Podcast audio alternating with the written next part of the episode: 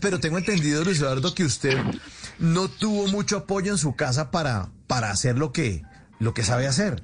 Como que se ponía, este, ¿para qué va a vivir usted esa vaina ahí, hombre? Debe ser tan marihuanero, ¿no? ¿Qué le está pasando, mijo?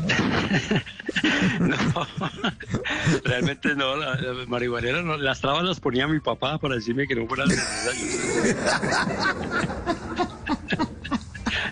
¿Quién puso más trabas? Diga, Luis Eduardo. Eh, pues, ¿Usted o su papá? Diga la verdad. No, mi papá, mi papá puso más trabas. Ah, para eso. Pero porque le, le daba miedo que yo no siguiera estudiando, que no, que no hiciera la carrera. Y, y efectivamente su miedo era muy fundado, porque no dice nada. Finalmente no hice la carrera, sino que me dediqué a esto, pues. Entonces, eh, un poquito con la reticencia y con el, con el. Pero, pero finalmente había en el fondo de mi padre un, un deseo de que de que eso funcionara porque pues él era, eh, a pesar de no haber estudiado nunca nada, fue un tipo que se, se autohizo y, y le gustaba mucho la poesía y la lectura y la declamación y ese tipo de cosas, ese tipo de manifestaciones. El teatro le gustaba también, pero, pero él pensaba que...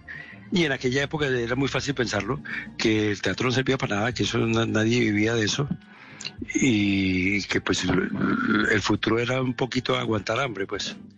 Entonces eh, sí tenía sus razones finalmente las tenía Claro, pero usted nació eh, y creció en Medellín, tengo entendido, y en esa Sí. época poca manifestación cultural o ya habían grupos de teatro que lo, lo, lo inspiraban o de pronto dramaturgos por ahí dando vueltas, escribiendo cosas. ¿Cuál es el ambiente? pues cuando no mientras yo estuve en Medellín eh, estudiando y, eh, hasta cuarto de bachillerato no no tuve contacto con eso con nada de eso. Ni siquiera me enteré pues. Pero después vine a, a- a Bogotá yo terminé bachillerato en Bogotá. Yo hice eh, quinto y sexto en Bogotá. Bachillerato, ¿no? En esa, en esa época era bachillerato, no era 11, sino quinto y sexto bachillerato. Y yo terminé aquí y, cuando estaba en sexto bachillerato empecé a hacer teatro. Empecé a hacer teatro, o sea que mi primer, el ingreso al teatro y las primeras eh, obras eh, que, en las que estuve fueron aquí en Bogotá. Después volví a Medellín, hice, hice parte de un grupo de teatro que se llama El Faro, o se llamaba El Faro en Medellín, eh, un buen tiempo, y después volví a Bogotá ya definitivamente ya, ya seguí aquí vinculado a, a cuanto grupo podía. Pero es cierto que usted estudió ingeniería, alcanzó hasta a estudiar unos buenos semestres de ingeniería.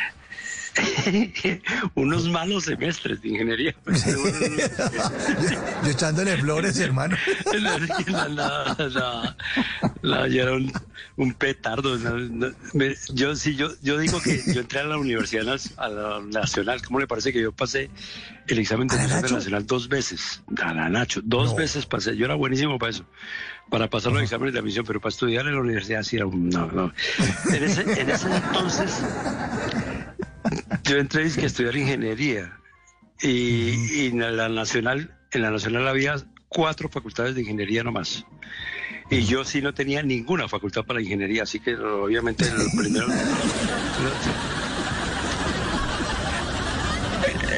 En los dos primeros semestres salí fue volando, no, no caso. No hubo Y ahí, caso. y ahí, empe- y ahí empezó a alternar eh, más clases de teatro o, o- o- o qué pasó? No, y entonces empecé a, pasé de facultad en facultad, o sea, eh, entré en ingeniería mecánica, no, no, no se pudo. Después eh, ingeniería química, eh, menos se pudo. Después entré a electrónica y ahí se hizo un fracaso total. Yo no sé por qué insistía en esas vainas, eso no era definitivamente lo mío. Pero eh, paralelamente a eso, estaba haciendo teatro, en- en- como te dije antes, en cuanto grupo encontraba, ¿no?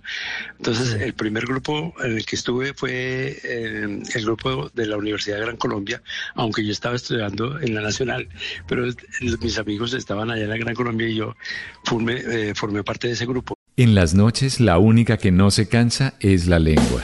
Por eso de lunes a jueves a las 10 de la noche empieza Bla Bla Blue con invitados de lujo. Yo soy Lorna Cepeda. Yo soy Diego Verdaguer. Les habla Consuelo Les habla el Luzardo. chef Jorge Raúl. Hola, soy Carolina Cuervo. Senado, la reina de la música popular. Yo soy Adriana Lucía. Yo soy Tato Devia. Blue, vamos a estar entonces el pote y el Con petambo. buena música, con historias que merecen ser contadas, con expertos en esos temas que desde nuestra casa tanto nos inquietan y con las llamadas de los oyentes que quieran hacer parte de este espacio de conversaciones para gente te despierta. Bla bla blue. De 10 de la noche a 1 de la mañana. Bla bla blue. Porque ahora te escuchamos en la radio.